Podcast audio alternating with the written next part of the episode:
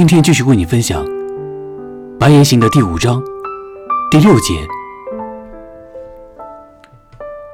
身穿黑色迷你裙的女孩在镜子里笑着，裙子很短，大腿外露。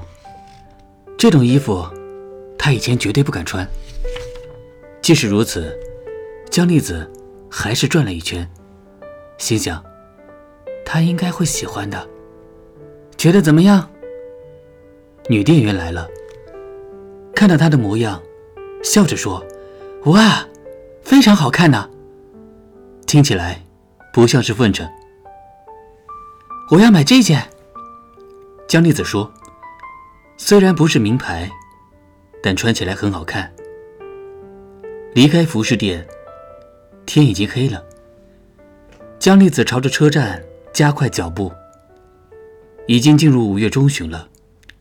他在心里数着，这是这个月第四件新衣服。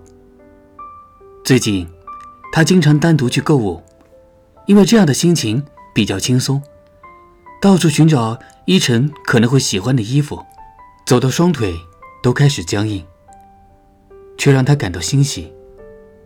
他当然不能要雪穗陪他，况且他仍有些羞涩。经过百货公司的。展示橱窗时，看见玻璃上映出自己的影子。如果是两个月前，他可能会认不出现在的自己。他现在极为关心容貌，不时在意，在他人眼里，特别是在依晨眼里，他是什么样子。对于研究化妆方法，寻找合适的时尚感，也不遗余力。而且，他能够感觉到下的功夫越多。镜子里的模样便越美，这让他雀跃不已。江烈子，你真的变漂亮了，看得出你一天比一天美，就好像从蛹羽化成蝶一样。雪穗也这么说。别这样了，你这样讲，我会害羞的。可这是真的呀。说着，雪穗点点头。他还记得。依晨以简所做的比喻，他很想早点变成真正的女人，破茧而出。他和依晨的约会已经超过十次，依晨正式向他提出交往的要求，就是在他和苍桥香苗吵架的那一天。在开车送他回家的路上，他对他说：“希望你和我交往，因为和苍桥学姐分手了，才和我交往吗？”当时他这么问，一拳摇摇头。我本打算就和他分手，你出现了，让我下定决心。如果知道我和学长开始交往，苍娇学姐一定会生气的。暂时保密就好了，只要我们不说，没有人会知道。不可能的，一定会被看出来。那就到时再说，我会想办法，不让你为难的。可是，江丽子只说了两个字，就说不下去了。玉成把车停在路边。两分钟后，他吻了江丽子。从那一刻起，江丽子便有如置身梦中，甚至担心自己不配享有如此美好的一切。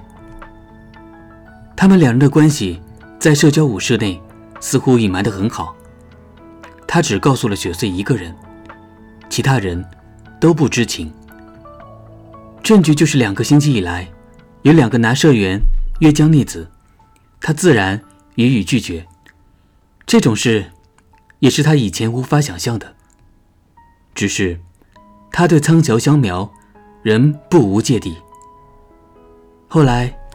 香苗只出席过两次练习，香苗自然不想与依晨碰面，但江丽子认为，他知道自己就是他的新女朋友，也是原因之一。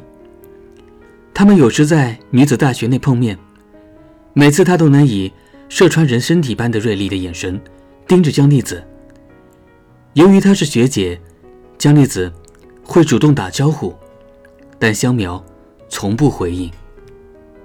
这件事，他并没有告诉依晨。但他觉得应该找他商量一下。总之，除了这一点，江丽子很幸福。一个人走在路上的时候，甚至会忍不住笑出来。提着装了衣服的纸袋，江丽子回到家附近。再过五分钟，就能看到一栋两层楼的旧民宅。抬头仰望天空，星星露脸了。知道明天也是晴天，他放下心来。明天是星期五，可以见到依晨。他打算穿新衣服。发现自己在下意识的笑，江丽子自顾的害羞起来。好了，这就是今天的《白夜行》的第五章的第六节。为你分享完毕，我是童谋，感谢聆听，我们下节再见。